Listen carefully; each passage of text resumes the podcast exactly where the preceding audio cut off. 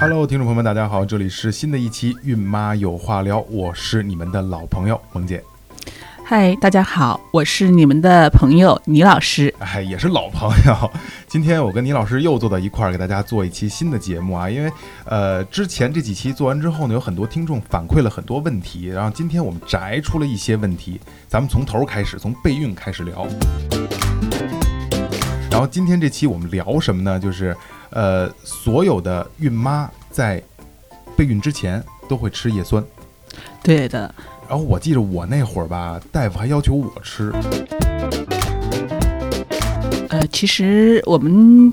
很多朋友啊，在这个生活当中，就是说要备孕的时候呢，呃，我们的理念都是，哎呀，我要备孕了，我要开始准备吃叶酸，哎，把备孕呢和叶酸是划等号的。对。那么首先呢，叶酸呢是我们宝宝在这个成长过程当中，尤其是在早期的时候呢，呃，预防呢我们小宝宝的这个胎儿啊神经血管畸形的一个非常重要的一个物质。